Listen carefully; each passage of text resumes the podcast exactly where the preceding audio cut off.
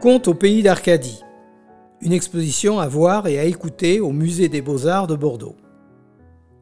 Je viens aujourd'hui attirer votre attention sur une expo originale qui se tient dans la dernière salle de l'aile sud du Musée des Beaux-Arts de Bordeaux.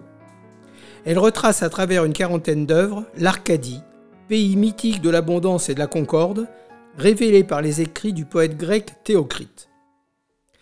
Isabelle Beccia, commissaire de l'exposition, a passé de longues semaines auprès des patients de l'hôpital psychiatrique de Cadillac et du CATTP de Villeneuve-d'Ornon. Suite à la présentation de ses toiles et dessins, ceux-ci ont imaginé deux contes inspirés par ses œuvres. C'est ce mariage de genre qui donne la saveur de cette prestation. Ces contes sont à écouter à la suite de cette chronique. L'accrochage des toiles et dessins, sans souci de chronologie, nous emmène dans cette contrée imaginaire, domaine du dieu Pan, où tout est harmonie et suavité, loin des contingences humaines telles que le profit, le travail ou la guerre. Ces dangers sont néanmoins connus et prévus comme inéluctables en une finalité redoutée. L'exposition commence par des scènes bucoliques brossant le décor idyllique de ce pays, puis se consacre aux personnages représentatifs tels que Flore, déesse des fleurs, avant d'aborder des luttes entre les héros et les forces obscures, ogres, sorcières ou guerriers menaçant ce bel ordre accompli.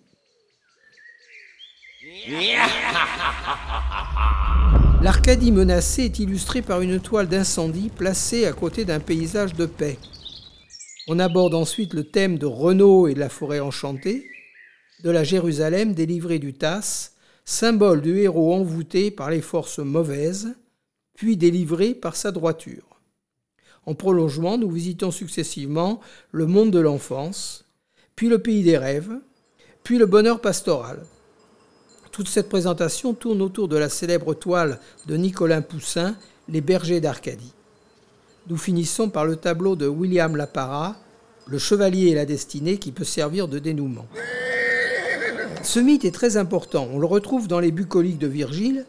On peut aussi penser au Jardin d'Éden biblique.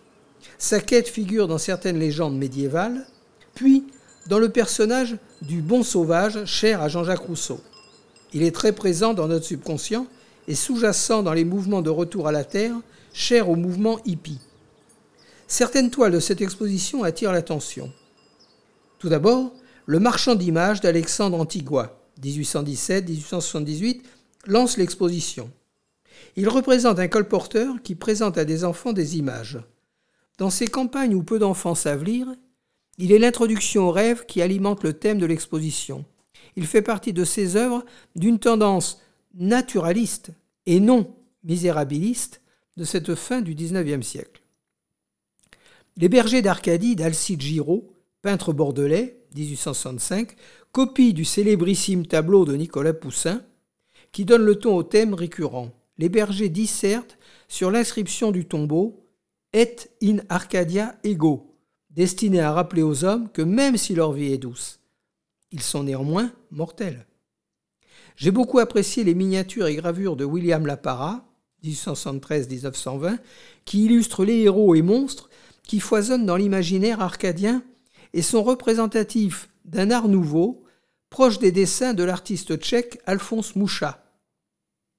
Alors, oubliez votre train-train quotidien et allez vous frotter au mythe de l'Arcadie. Le rêve est de nos jours la seule chose non taxée ni imposée. Alors, profitons-en.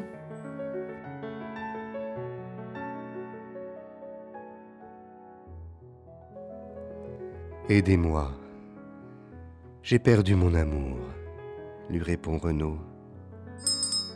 D'une voix douce et rassurante, Jeanne lui dit Je connais deux bergers, Lysidas et Méris, qui pourront écrire une lettre d'amour au pouvoir magique.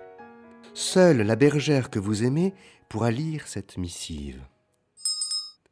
Renaud, suivant les conseils de Jeanne, part à la recherche de sa bien-aimée.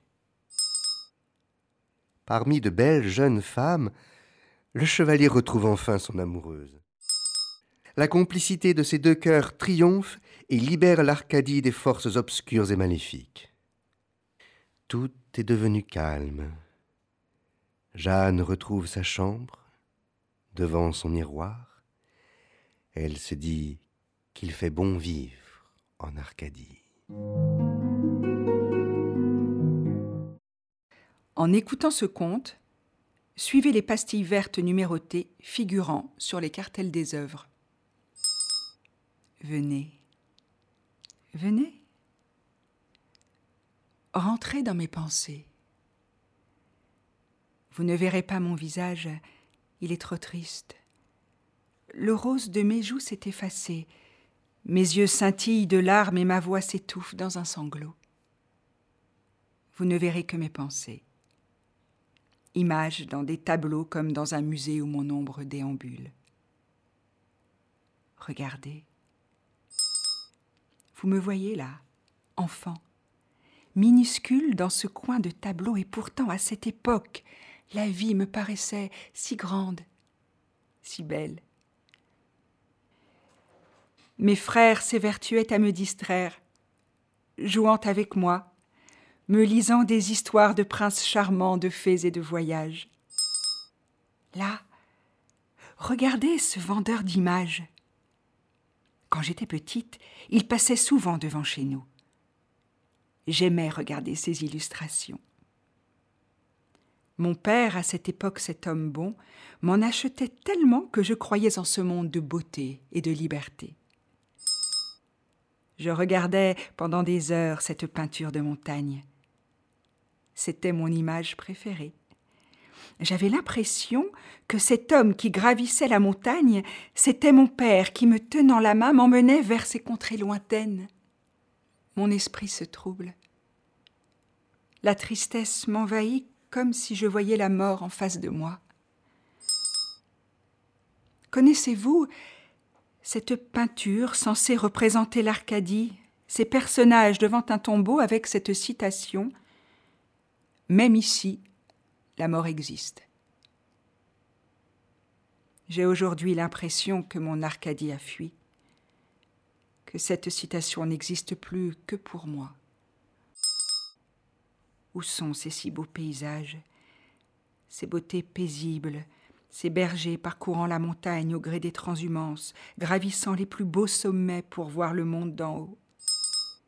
Où sont ces plaines tranquilles où de belles femmes se délassent au bord de l'eau, lascives et pensives? Où sont ces ports aux architectures exotiques, ces grands trois-mâts amenant épices et soieries? En s'approchant, nous pourrions presque sentir ces parfums enivrants, entendre le bruit des tonneaux qui roulent dans le port de la lune. Mais déjà, au loin, le ciel s'assombrit. Mon père, qui était cet homme bon autrefois, veut me marier me marier pour la famille, préserver les terres, accroître les troupeaux, étendre les vignes. Me voilà monnayé. Mon père vit dans un autre siècle. J'ai écrit à ma marraine. C'est ma seule lueur d'espoir sous le ciel de plomb. J'apprécie le fait qu'elle vive dans le présent et qu'elle croit en la place de la femme dans la société et à sa liberté. Vous comprenez maintenant pourquoi vous ne verrez pas mon visage. Il est comme derrière une porte de prison. Les détails pratiques Musée des Beaux-Arts, L Sud, 20 cours d'Albret, tous les jours de 11h à 18h sauf mardi, tarif 5 euros, réduit 3 euros.